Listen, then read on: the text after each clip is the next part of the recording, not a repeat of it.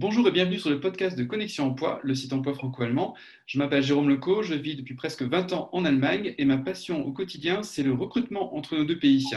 Cela me permet de partager avec vous le parcours passionnant de Français et Allemands qui travaillent outre-Rhin. J'avais envie depuis longtemps de vous faire découvrir ces Français et ces Allemands qui décident de faire le pas pour aller vivre en Allemagne ou en France et qui réussissent dans de nombreux domaines. J'espère que ces interviews vont vous inspirer pour traverser le Rhin, donc n'hésitez pas à partager par WhatsApp à noter ou commenter ce podcast sur Spotify, iTunes et SoundCloud. Aujourd'hui, j'interviewe Manon. Bonjour Manon. Bonjour Jérôme. Alors, tu vas nous ouvrir les portes de, de ta recherche, d'abord de ton expérience d'expatriation, euh, de ta longue expérience d'expatriation, et puis aussi de, ta recherche ben, de, job à, Berlin que, tu vises, je crois. Tu vas nous donner un petit plus d'informations et d'explications là-dessus. Mais euh, pour commencer, avant d'évoquer un petit peu ta, recherche de, job et ton parcours pro, est-ce que tu pourrais nous dire qui tu es en une phrase? Oui, euh, bonjour à tout le monde. Euh, donc, euh, je suis française, j'ai 28 ans. je suis une très grande amatrice de café. J'adore partager l'expérience. j'ai vécu 5 ans à l'étranger jusqu'ici sur trois continents. J'adore les langues étrangères et évidemment les voyages. Et enfin, j'adore tout ce qui est. Je suis, je suis DJ amateur. J'ai un ah blog également à mes heures perdues. J'adore écrire et je suis une grande admiratrice de, de lecture éclairée. Euh, et, donc, tu avais étudié en, France, je crois que c'était à l'ESSEC, il me semble. Euh, j'ai fait une prépa scientifique pendant trois ans et j'ai ensuite intégré une école d'ingénieur euh, à Lille. je suis partie six mois au Canada et ensuite je me suis réorientée. J'ai donc fait l'ESSEC pendant 18 mois, un master à Singapour. D'accord, donc tu as vraiment connu différents environnements. 2017. Ouais. Et comment comment s'est passée ta première expérience? C'était au Canada que tu étais d'abord partie oui, euh, dans le cadre de mes études d'ingénieur, donc euh, l'équivalent du programme Erasmus. Donc, je suis partie six mois à Québec, à l'université Laval, euh, où j'ai suivi des, modules de business administration et, et, finance. Et je pense que ça a été, je pense que ça a été les cinq, six mois les, les, plus, les plus heureux de ma vie, honnêtement. Et c'est ça qui t'a permis aussi de, de, trouver un petit peu ta voie ou de savoir un petit peu dans quel environnement tu as été orienté pour, pour l'avenir? Bah, c'est surtout euh, ce voyage euh, étudiant qui m'a donné la bougeotte. Qui m'a vraiment donné. Euh, jusque-là, j'avais, j'étais, j'étais restée en France, j'étais chez mes parents. j'ai pas vraiment. j'ai toujours aimé les week-ends à droite à gauche, mais j'avais pas ce, besoin de bouger, de découvrir d'autres pays, d'autres cultures. Et c'est vraiment la sympathie, la, beauté, la sympathie des gens, la beauté des paysages et puis la culture nord-américaine qui m'a donné ce, goût de, découverte et d'ouverture d'esprit aussi. Malgré tout, tu, as décidé de ne pas t'arrêter au Canada, en fait, et euh, tu as, je crois que tu as évolué aussi, tu nous as parlé de, Singapour.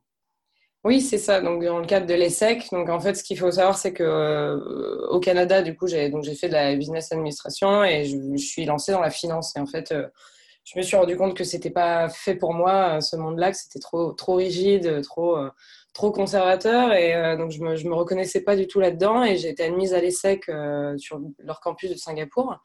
Euh, en début 2015 enfin en septembre 2015 et donc euh, donc je suis partie repartie en tant qu'étudiante du coup euh, à Singapour et j'ai ensuite fait un stage là-bas chez Heineken et donc je me suis réorientée en marketing et ça m'a aussi beaucoup et en stratégie et ça m'a appris à bah du coup à évoluer dans la culture alors c'est Singapour c'est pas l'Asie c'est un, un, peu un spot particulier mais mais quand même quoi ça m'a ça a été une vraie immersion dans la culture, euh, dans la culture singapourienne, dans la façon de travailler, dans la façon de parler aux gens.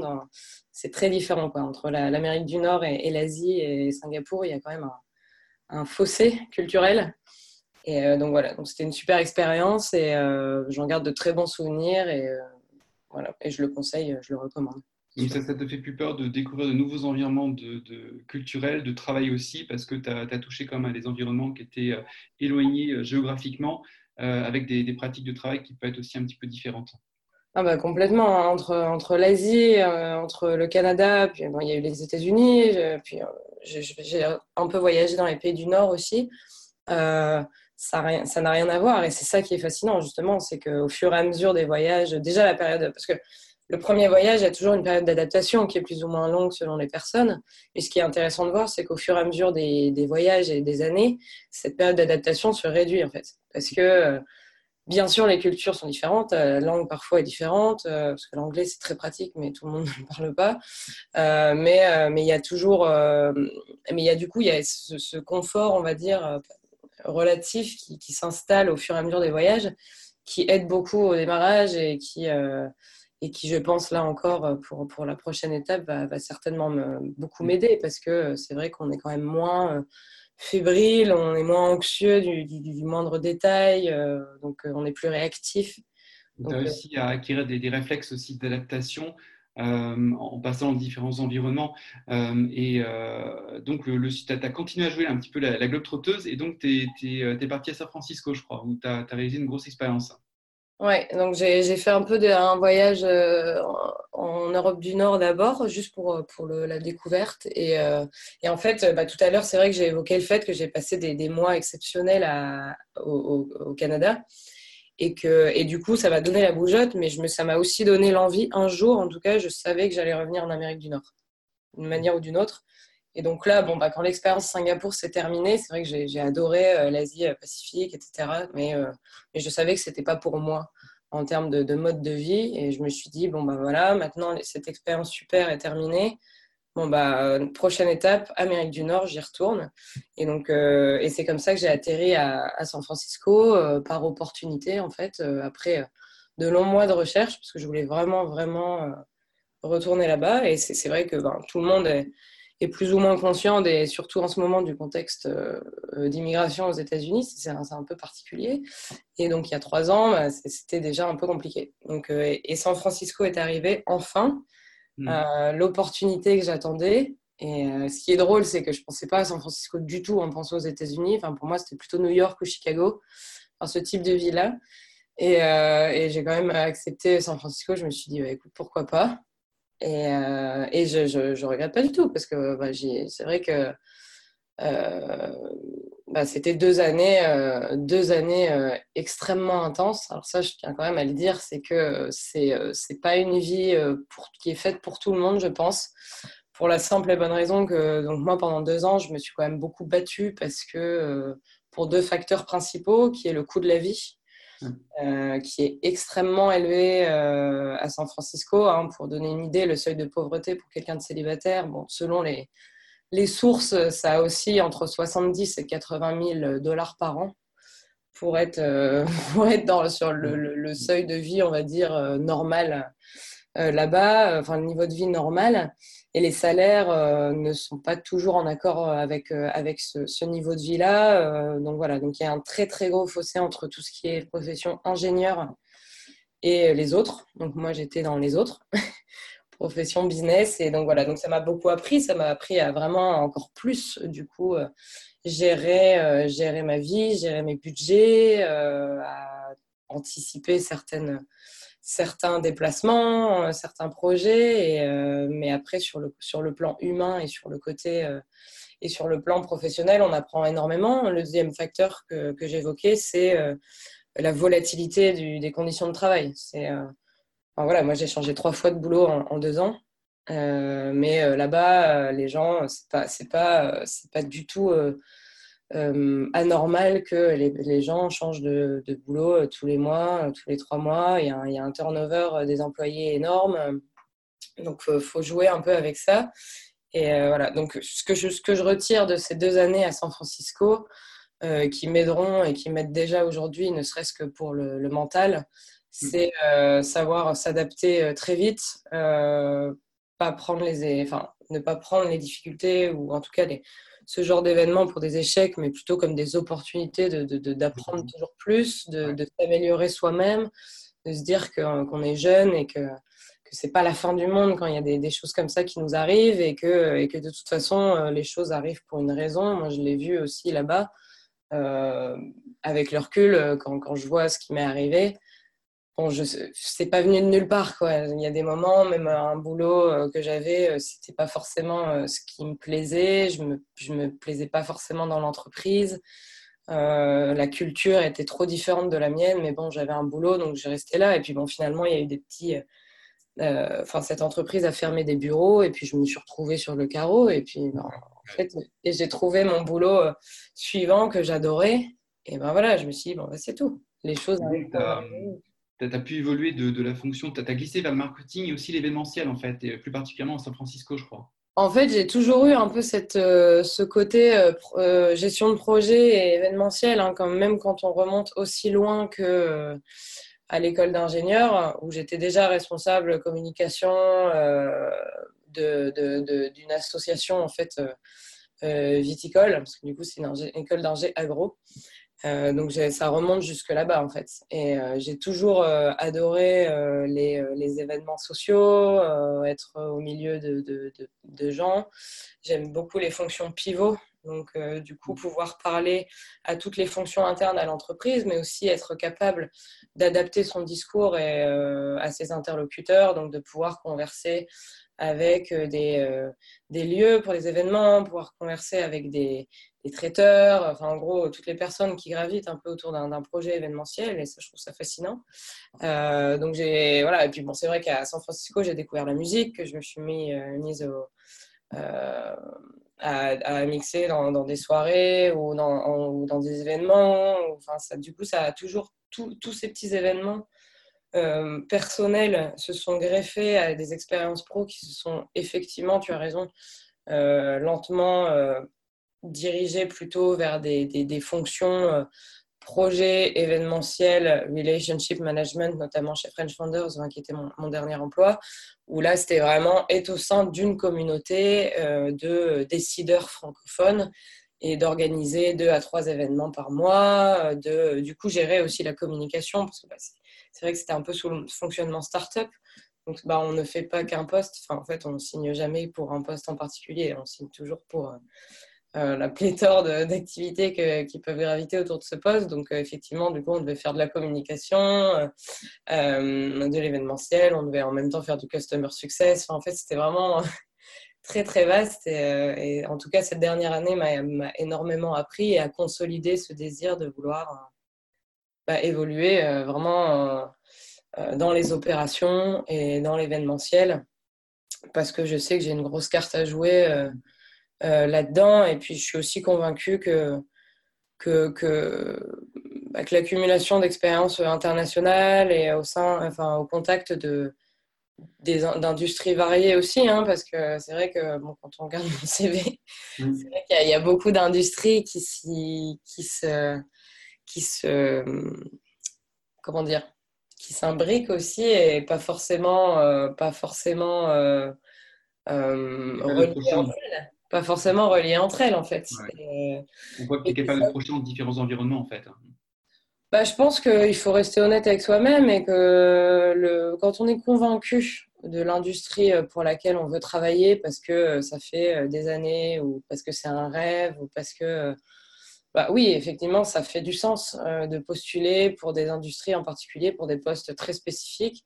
Après, moi, j'ai toujours, toujours été très honnête et là, là j'ai envie d'être honnête aussi avec, euh, avec, les, avec les, bah, les personnes qui nous écoutent ou, même moi-même. Hein. C'est qu'aujourd'hui, euh, si on me demande est-ce que tu as une industrie de prédilection, euh, je réponds non parce que j'ai pas envie pas envie de me fixer de barrières, j'ai pas envie de m'imposer des, des, barrières et je suis quelqu'un de curieux et, et c'est plutôt en termes d'équipe Mm. Est-ce que, je est que je sens que je vais avoir un bon fit euh, Est-ce que l'équipe et moi, on, sent qu'on peut évoluer ensemble Est-ce qu'on peut travailler ensemble Est-ce que les missions sont variées et intéressantes C'est plutôt ça qui m'intéresse. Et si le projet te séduit aussi, euh, le projet te, séduit et puis euh, l'environnement? Et complètement. Et, et, et, j'adore apprendre. Donc plus je peux apprendre, je veux dire moi, ça ne me gêne pas du tout demain de, de démarrer dans une industrie que je ne connais pas en fait. Typiquement, c'est d'autant plus d'opportunités, euh, comme apprendre l'allemand en ce moment. C'est mm. pour moi, c'est d'autant plus de connaissances que je peux engranger. Et je pense qu'en plus, c'est maintenant, euh, enfin, 28 ans, il est encore largement temps mm. d'apprendre encore beaucoup de choses et euh, d'avoir le cerveau. On pas perdu clairement, on peut s'adapter. Non, c'est clair, mais il y a aussi, comment le cerveau est fait. Enfin, moi, je, je sens que c'est encore dans les prochaines années où, je peux vraiment accumuler. Oui, toujours à partir de 30 ans, ça commence à devenir difficile, en particulier avec des langues comme, euh, comme l'allemand. Enfin, j'observe qu'il y a des gens qui arrivent tardivement, même en Allemagne, et puis euh, au bout de 2-3 ans, ils arrivent quand même à être suffisamment fluides, euh, courants en allemand. Donc, donc en, fait, là, tu as, terminé ton expérience à San Francisco. Et le, prochain, le, prochain projet, c'est l'Allemagne, en particulier Berlin, en fait. Est-ce que tu peux nous expliquer comment tu en es venu en fait, à viser Berlin? Euh, bah, en fait, Berlin, c'est euh, voilà, c'est un peu euh, c'est une nouvelle page de vie qui, qui, qui, est née en fait, d'une combinaison de facteurs. Donc, j'en vois quatre. La première, ça a été donc bah, toute la série d'événements inattendus qui a mis fin à mon parcours californien. la deuxième, c'est un, regroupement d'éloges, en tout cas de, témoignages très très encourageants sur, sur la vie berlinoise, qui correspond non seulement bah, au centre d'intérêt et au mode de vie qui m'attire, pour tous bah, les éléments que j'ai cités euh, et mes centres d'intérêt que j'ai cités euh, précédemment dans, dans, dans, cet entretien.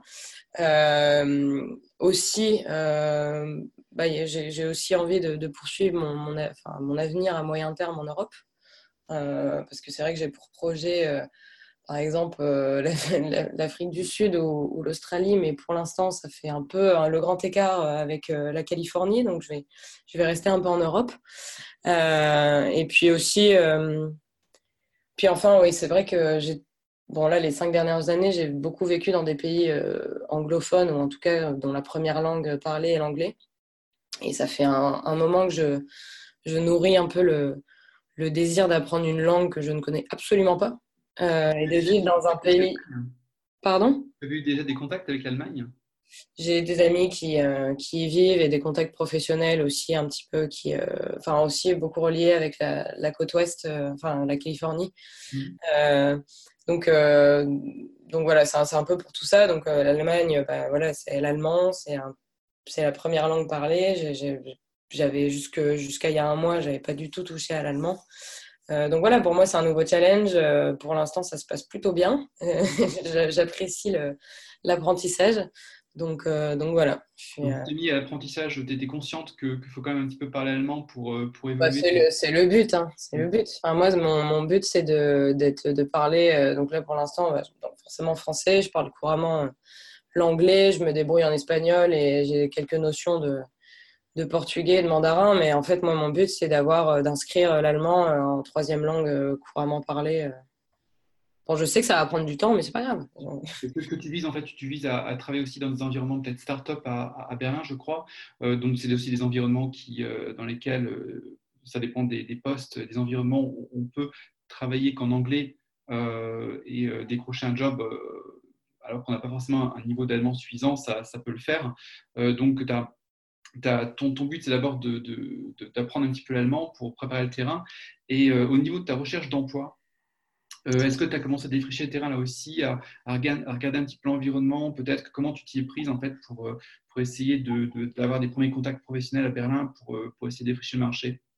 Euh, alors, c'est une, une, bonne question. Alors, déjà, juste pour rebondir sur ce que tu viens de dire avant, euh, mm. par rapport au type de, de boîte, enfin d'entreprise en tout cas, qui me, que je démarche ou en tout cas que je regarde aujourd'hui. Alors, c'est vrai que euh, la scène startup m'attire, oui, parce que après mes deux ans à San Francisco, c'est évident. Après, je me ferme pas de porte. Hein. donc, en termes de type d'entreprise, euh, j'ai pas une cible privilégiée. Euh, je vais, euh, comme on l'a dit tout à l'heure, ça va être au gré des opportunités et au gré des, missions en fait proposées. Donc ça c'est voilà, je ne me mets pas de barrière, comme ça, c'est, ça au moins c'est, c'est, clair. après, dans ma recherche, alors il y a un cas particulier avec Berlin aujourd'hui que j'ai pas, qui est un peu unique parce que j'ai pas rencontré ça avant. Euh, c'est-à-dire mmh. que euh, d'habitude, je ne connais personne dans le pays euh, dans lequel je vais. bon, là, le, cas est un peu différent parce que du coup, je, connais quelques personnes, quelques amis et, et j'ai demandé des contacts aussi de, de, mes, de mon réseau californien ou français. J'ai essayé de glaner un peu des contacts pour déjà avoir un premier euh, sentiment, euh, enfin en tout cas une première idée du, du, marché de l'emploi euh, à Berlin. donc ça, c'est une première source de, de témoignages, d'avis, on va dire. Et après, bah, c'est vrai que il y a les sources un peu classiques. Donc là encore aujourd'hui, j'essaie de me renseigner sur les meilleures sources pour les offres d'emploi. Euh, donc, bah, je suis, on m'a conseillé Berlin Startup Jobs, euh, on mm. m'a conseillé euh, donc, bah, Connexion Emploi. Je regardais beaucoup, enfin aux États-Unis, je regardais déjà beaucoup Glassdoor et Indeed. Oui. Mais pour être honnête, ou Angel List, mais pour être honnête, pour l'instant, je trouve que bah, c'est vrai que les offres d'emploi à Berlin qui ne sont pas écrites en allemand, euh, déjà, ça, ça réduit, euh, ça fait l'entonnoir. Quoi, hein. ça réduit beaucoup. Il y, a des sites, euh, il y, a des sites, propres pour les startups, en fait, en particulier à Berlin, il y a quand même un environnement de, de sites emploi pour les startups qui est, qui est bien développé. Donc, ça va être possible d'identifier pour toi des, des sociétés et puis ensuite de réaliser une première prise de contact, mettons par LinkedIn. ensuite, une prise de contact informelle et essayer de, de, de remonter vers les décideurs ou de, te faire connaître. Bah après, c'est le, le, schéma que je suivais beaucoup à San Francisco. Euh, aujourd'hui, euh, je suis assez preneuse de tout conseil et de tout, euh, toute opinion concernant la méthode à adopter pour, pour aborder au mieux le marché berlinois, parce que pour l'instant, c'est vrai que j'essaie d'appliquer des méthodes que j'appliquais déjà avant. Pour l'instant, je trouve que ça ne fonctionne pas forcément. C'est peut-être qu'aux États-Unis. Bah, pour la simple et bonne raison que bah, il y a beaucoup moins d'offres, forcément, euh, qui peuvent, euh, qui peuvent euh, fonctionner avec moi, ne serait-ce que parce qu'il y a beaucoup d'offres qui demandent de parler allemand, anglais allemand couramment. Donc anglais c'est bon, mais allemand, enfin moi je, suis très transparente et je le dis d'entrée. Je dis mmh. que s'il faut travailler en allemand, pour moi c'est pas possible. Donc ça limite beaucoup les choix. Donc après, est-ce qu'il y a d'autres méthodes à adopter ou d'autres personnes qui, qui, ont vraiment des, des, des, testé des méthodes qui ont fonctionné? Moi, je suis preneuse. Et il y a aussi un deuxième euh, paramètre qui est vachement important. Et donc là, j'essaie de me renseigner. C'est euh, la communication. C'est vrai que moi, j'ai été, je pense, hein, euh, en Asie, j'ai été formatée d'une certaine manière sur le type de communication, email notamment à avoir. Et là, pendant deux ans, j'ai été formatée au mode Silicon Valley, très, très informel, un peu rentre dedans. et en fait, je je me suis posé la question récemment, je me dis, mais finalement, euh, est-ce que c'est le, est -ce le mode de communication à ça peut être un petit peu plus soft, enfin, euh, ça peut être un petit peu plus soft en Allemagne, euh, mais je pense que l'environnement, en tout cas, que tu vises est suffisamment informel justement pour que tu, tu continues dans cette, dans, dans, cette voie, dans, dans, la façon de communiquer. Euh, donc, je, dis toujours euh, aux candidats, en particulier dans l'environnement startup, c'est il faut, euh, ouvrir les portes.